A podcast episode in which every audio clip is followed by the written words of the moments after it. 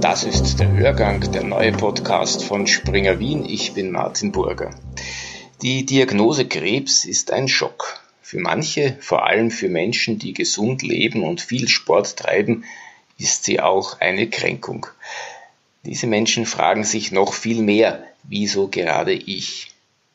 Die Diagnose nagt am Selbstvertrauen und sie schürt Selbstzweifel. Renate Teves ist ein Mensch, der geknicktes Selbstbewusstsein wieder gerade biegen kann. Und sie ist heute bei mir zu Gast. Ja, also speziell macht es ähm, die besondere Situation der Erkrankung. Wenn ich gesund bin, dann kann ich vielleicht auch ganz selbstbewusst für meine Rechte oder für meine Belange einstehen. Und in dem Moment, wo ich krank bin, ändern sich einfach ganz viele Dinge, weil ich überschüttet bin von äh, Gefühlen, die ich sonst unter Umständen nicht habe. Frau Teves, Sie schulen schwer kranke Menschen in Sachen Selbstbewusstsein. Sie coachen aber auch Führungskräfte. Bitte stellen Sie sich kurz unseren Hörern vor. Ja, äh, schwerpunktmäßig beschäftige ich mich mit äh, Unternehmen, die ich berate, vorzugsweise im Gesundheitswesen. Und ich helfe dabei Führungskräften, ihre Führungskompetenzen zu entwickeln. Also dazu biete ich eine ganze Reihe unterschiedlicher Trainings an, wie Konfliktmanagement, Entscheidungsmanagement, Stressmanagement, was auch immer gefragt ist. Ähm, ich habe ein Team, mit dem ich zusammenarbeite. Ich habe ähm, vor zwölf Jahren meine eigene Firma gegründet, Crown Coaching. Ja, ansonsten moderiere ich Klausurtagungen, habe eine Professur an der Evangelischen Hochschule in Dresden und vertrete dort den Bereich Pflegewissenschaft und Pflegemanagement. Und in meiner Freizeit schreibe ich Bücher und äh, schreibe gerade an einem Buch über mutige und innovative Personalentwicklung wo ich mit äh, ganz unterschiedlichen Menschen aus verschiedenen Ländern zusammenarbeite, die mir ihre mutigsten und innovativsten Projekte beschreiben, mit denen sie sehr erfolgreich sind. Was ist Selbstbewusstsein? Was macht einen selbstbewussten Menschen aus? Ja, also Selbstvertrauen oder auch Selbstbewusstsein ist zum einen eine Persönlichkeitseigenschaft und zum anderen ein Zustand, den ich habe in einer bestimmten Situation. Und ähm, damit erklärt sich auch schon ein unterschiedlicher Zugang zu diesem Begriff. Als Persönlichkeitseigenschaft ist es geprägt durch meine frühen Erfahrungen in meiner Kindheit. Also wenn meine Eltern mich geliebt haben, mich geknuddelt haben, äh, sich um mich gesorgt haben, dann habe ich eine gute Grundlage, mit dem ich Selbstvertrauen entwickeln kann. Und zum anderen sind es natürlich auch Situationen im Alltag oder auch im beruflichen Alltag, die mich dazu bringen, mein Selbstbetrauen, meine, mein Selbstbewusstsein eben nach oben oder unten zu regeln. Wenn ich jetzt von meiner Chefin gelobt werde, dann äh, ruft das in aller Regel angenehme Gefühle hervor und ich habe mehr Selbstvertrauen, als wenn ich jetzt ähm, abgemahnt werde. Mediziner sind normalerweise Menschen mit großem Selbstvertrauen. Wie kann da ein Kranker bestehen? Ja, also speziell macht es ähm, die besondere Situation der Erkrankung. Wenn ich gesund bin, dann kann ich vielleicht auch ganz selbstbewusst für meine Rechte oder für meine Belange einstehen. Und in dem Moment, wo ich krank bin, ändern sich einfach ganz viele Dinge, weil ich überschüttet bin von äh, Gefühlen, die ich sonst unter Umständen nicht habe. Stellen Sie sich vor, Sie führen ein gesundes Leben und äh, ernähren sich gesund, machen regelmäßig Sport und dann kriegen Sie plötzlich die Krebsdiagnose. Das ist erstmal ein Schock, ja, und ähm, zieht mir unter Umständen die Füße unterm Boden weg. Das heißt, Patienten sind in der Regel in einer verletzlichen Situation, die emotional geprägt ist. Und es kann sein, dass sie erstmal ihrem Körper nicht mehr vertrauen und denken, Mensch, jetzt habe ich so viel für meinen Körper gemacht, bin trotzdem krank geworden, das kann doch nicht sein. Dann kommt so eine Unsicherheit auf, Misstrauen in die eigenen äh, Körperlichkeiten, in die eigenen Gefühle. Und das bedeutet, dass ich jetzt in der Arzt-Patient-Beziehung einfach viel Vertrauen erstmal entwickeln muss, um wieder Vertrauen zu meinem Körper zu bekommen. Also die Besonderheit der Situation ist, ich bin abhängig durch meine Erkrankung von einer Expertenmeinung und brauche da jetzt jemanden, dem ich vertrauen kann, um weitere Gesundheitsentscheidungen treffen zu können. Ist es richtig, die eigenen Gefühle beim Arzt zum Thema zu machen, Angst und Überforderung anzusprechen und umgekehrt, wie bewusst sind sich Ärzte ihrer Rolle, ihrer Funktion, die ja über die reine Diagnosestellung hinausgeht? Hm. Ja, das ist eine gute Frage. Also ähm, ich glaube, es ist ganz gut, sich erstmal zu vergegenwärtigen, dass wir, äh, dass so viele Elemente dabei zusammenspielen. Ich bringe mal das Wort Ganzheitlichkeit. Körper, Seele, Geist spielen aufeinander ein. Sie wirken gegenseitig. Das heißt, wenn es meinem Körper nicht gut geht, hat das Folgen für meine Psyche. Wenn es meiner Psyche nicht gut geht, hat es, hat es Folgen für meinen Körper. So dass eine Krankheit ähm, immer ähm, in diesem Dreieck Körper, Seele, Geist zu sehen ist. Das heißt, wenn ich jetzt krank bin und drücke das als solches auch aus und sage, Mensch, ich, fühle mich nicht gut oder ich weiß jetzt gar nicht, wie ich damit umgehen soll oder ich habe Ängste, dann kann das für mich ganz gut sein, das so zum Ausdruck zu bringen.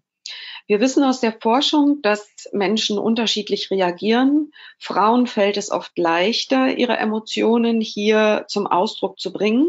Und deshalb können Frauen auch stärker in den Gesprächen mit ihren Ärzten ähm, ähm, können schneller, also Ärzte können schneller zu einer guten Diagnose kommen, weil Frauen sich stärker mitteilen können, wie es ihnen geht und ähm, was sie für Erfahrungen gemacht haben. Ähm, das führt dazu, dass Ärzte sowohl männliche als auch weibliche Ärzte mit ähm, Frauen anders umgehen als mit männlichen als mit weiblichen Patienten. Sowohl Ärzte als auch Ärztinnen ermuntern ihre Patientinnen dazu, sich auszudrücken, wie es ihnen geht. Interessanterweise machen sie das bei Männern eher selten. Und ähm, da Frauen sich stärker ähm, ausdrücken und über ihre Krankheit berichten und auch häufig kommunikativer sind als Männer, ähm, ist es in der Regel leichter, hier zu einer Diagnose und einem entsprechenden Therapievorschlag zu kommen. Also je weniger ich mich mitteile, desto größer ist die Gefahr, dass, ähm, dass die Trefferquote halt nicht stimmt in Bezug auf Diagnose und Therapie. Von daher ist es ganz gut für die Patienten erstmal selber zu wissen, mein Anteil, den ich habe, mich selbst mitzuteilen, ähm, ist auch gut für den Diagnose und nach, im Nachgang eben auch für den Genesungsprozess. Ist das so erstmal verständlich? Hm? Entschuldigung, ich habe jetzt, hab jetzt da reingequatscht. Ähm, warum glauben Sie, gehen Ärzte Frauen stärker eins in das kommunizierende Gefäße, eben weil Frauen ein bisschen mehr über ihre Gefühle herauslassen? Fällt es auch dem Arzt leichter, äh, diesen Aspekt zu berücksichtigen? Oder ich nehme an, das ist der Grund. Hm. Ähm, dazu ist mir jetzt kein Forschungsergebnis bekannt. Ich kann also nicht wissenschaftlich antworten. Meine Vermutung ist schon, dass Ärzte und Ärztinnen es eher gewohnt sind, in der Kommunikation mit äh, Patientinnen auch über das Kranksein, also nicht nur über die Krankheit, sondern über das Kranksein zu sprechen. Und äh, sie da ähm, eher zu inspirieren. Und für Ärzte und Ärztinnen ist es ja auch gut, je mehr ich weiß über den Patienten, desto treffsicherer bin ich mit meinen Therapievorschlägen. Das heißt, davon haben beide was. Es ist Erfolg auf beiden Seiten. Ich als Patientin teile mich mit und mein Arzt äh, kann mich besser behandeln, wenn er etwas über mich weiß. Ärzte sind oft unangenehm, peinlich berührt, wenn es um intime, um sehr persönliche äh, Dinge geht. Was, wenn ein Patient schüchtern ist oder es einfach nicht gewohnt ist, über Gefühle zu sprechen? Also wenn mir das Selbstbewusstsein fehlt, mich mitzuteilen, dafür habe ich ja den Online-Workshop entwickelt, zusammen mit Selpas. Und in diesem Workshop geht es um ganz verschiedene Aspekte von Selbstbewusstsein, Körpersprache, aber auch Stimme, Gestik, Mimik. Was kann ich mit meiner Stimme machen, um selbstbewusster zu klingen? Was kann ich körpersprachlich machen, um ernster genommen zu werden? Welche Vokabeln, welche Worte kann ich nutzen, ähm, damit ich die Aufmerksamkeit meines Arztes oder meiner Ärztin habe? Und ähm, vor allen Dingen, welche Begriffe und Worte sollte ich gar nicht verwenden, weil sie eher äh, signalisieren, dass ich mich nicht so ernst nehme oder weniger selbstbewusst bin. Und der Trick ist ja auch, je weniger ernst ich mich nehme, desto weniger ernst werde ich eben auch äh, von außen genommen und eben auch von Ärzten. Das heißt, je selbstbewusster ich für meine Belange einstehe, desto, ähm, desto ernster nimmt mein Gegenüber mich auch. Also von daher ist es eine Win-Win-Situation. Ähm, ja, äh, die ähm, Patienten ändern sich. Also die ältere Generation hat sicherlich noch mal mehr Respekt vor Ärzten und traut sich vielleicht weniger, das eine oder andere zu sagen. Die jüngere Generation sieht in Medizinern zunehmend einen Berater, der mich in Bezug auf meine Gesundheitsangelegenheiten berät und äh, ich aber selbst die Entscheidung treffe, wie ich die damit umgehe. Das überfordert manchmal die etwas ältere Generation an Medizinern und Medizinerinnen, während äh, die jüngeren Ärzte und Ärztinnen dazu trainiert sind, damit umzugehen. Es gibt ja jetzt seit einigen Jahren verändert in der Medizinausbildung auch ein Modul Kommunikation mit Patienten. Und während das früher ein, ein freiwilliges Modul war, äh, ist es heute mit einem Leistungsschein zu belegen. Das heißt, Ärzte lernen äh, schon in ihrem Studium einfach auch besser zu kommunizieren und auf die Belange von Patienten einzugehen. Was Sie vorhin gesagt haben äh, mit der Sexualmedizin, interessanterweise ist es in der Gynäkologie umgekehrt. Hier sagt die Forschung, während ähm, in den anderen Medizinbereichen eher die Ärztinnen länger und intensiver mit Patienten sprechen und dort auch über psychosoziale Angelegenheiten eher das Gespräch suchen. Es ist in der Gynäkologie andersrum. Hier sind es eher die männlichen Ärzte, die Gynäkologen, die ihre äh, Patientinnen dazu ermuntern, ähm, über psychosoziale Angelegenheiten zu sprechen. Wenn wir es konkret äh, machen, welche Begriffe sollte ich vermeiden? Was genau sind die, die Do's und die Don'ts für einen Patienten in der Ordination? Mhm. Also hier ist es gut zu gucken, dass ähm, Kommunikation ja nicht nur Worte sind, sondern eben auch Körpersprache, Mimik, Gestik, Stimme. Das fällt alles zusammen. Ich kann vorher meine Stimme trainieren und tiefer in den Bauch hineinatmen, um eine tiefere Stimme zu bekommen. Je höher meine Stimme ist, desto weniger ernst werde ich genommen. Also auch Frauen können das trainieren vorher, auch deutlicher und lauter zu sprechen. Im Gespräch selbst ist es ganz gut, äh, den Arzt oder die Ärztin namentlich anzusprechen. Also wirklich zu sagen, Frau Dr. Huber, und vielleicht hier eine kleine Pause zu machen, bis Frau Dr. Huber mich wirklich ansieht. Es ist ganz gut, mir die Aufmerksamkeit meines Gegenübers auch erstmal zu holen, bevor ich, ähm, bevor ich etwas sage. Und, ähm, und ganz gut ist es äh, zum Beispiel so eine Formulierung, ähm, Frau Dr. Huber, ich weiß, Sie haben wenig Zeit, deshalb komme ich auch gleich auf den Punkt.